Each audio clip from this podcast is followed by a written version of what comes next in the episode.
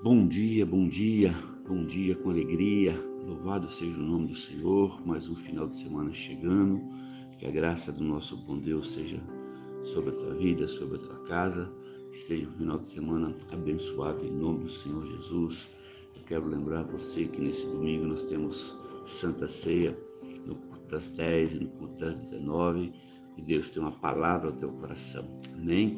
No livro de 2 Timóteo, no capítulo 1 no verso de número 5, diz assim: ó, recordando, recordo-me da sua fé não fingida, que primeiro habitou em sua avó Lloyd e em sua mãe Eunice.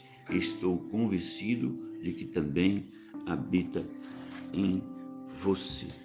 A igreja, ela pode fazer muito pouco pelos nossos filhos, pelos nossos jovens, pelos nossos adolescentes, quando dentro da nossa casa não é a mesma coisa quando estou na igreja.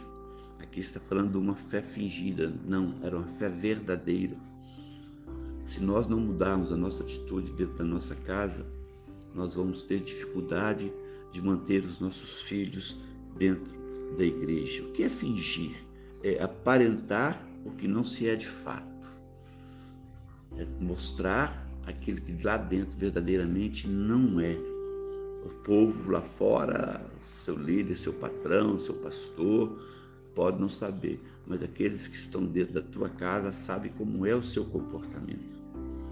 Porque os filhos hoje, eles deixam de ser crianças muito rapidamente e começam a perceber em nós quão diferente nós somos dentro de casa e quão diferente nós somos na igreja e fora de casa.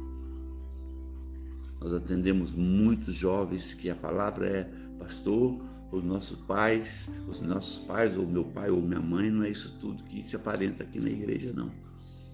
E muitos deles, às vezes, nós sabemos que eles têm razão. Então nós temos que ter uma fé verdadeira, tanto dentro da igreja como dentro de casa. Para quê? Para formar o caráter dos nossos filhos. Os jovens de hoje, os adolescentes, as crianças, eles não sabem mais lidar com não. Por quê?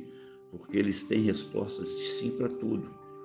Eles pegam o smartphone deles e fazem um questionamento e logo ali vem a resposta qual eles desejam. E quando você fala não com uma pessoa hoje, você é inimiga, você não gosta dela, é, você está perseguindo. Então nós temos que mudar isso.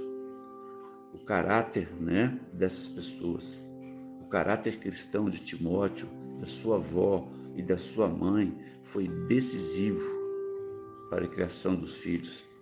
Né? A Bíblia diz que a fé de sua mãe, a fé de sua avó era uma fé autêntica, cheia de vocação, serviço, obediência e correspondente obediente à palavra. E aqui está toda a família, não só o pai, não só a mãe, todos aqueles que viviam no mesmo teto. Aqui fala da avó, provavelmente a avó morava junto. E muitas vezes, é, nessa caminhada de pastor, nós temos percebido né, que isso tem mudado, que há muita máscara, que há muita mentira, que há muita falsidade dentro de casa, entre o esposo e a esposa e os filhos no meio dessa guerra. E eles querem que a igreja, né, em poucas horas muda isso. Mas ainda há tempo de mudar. Ainda há tempo de mudar.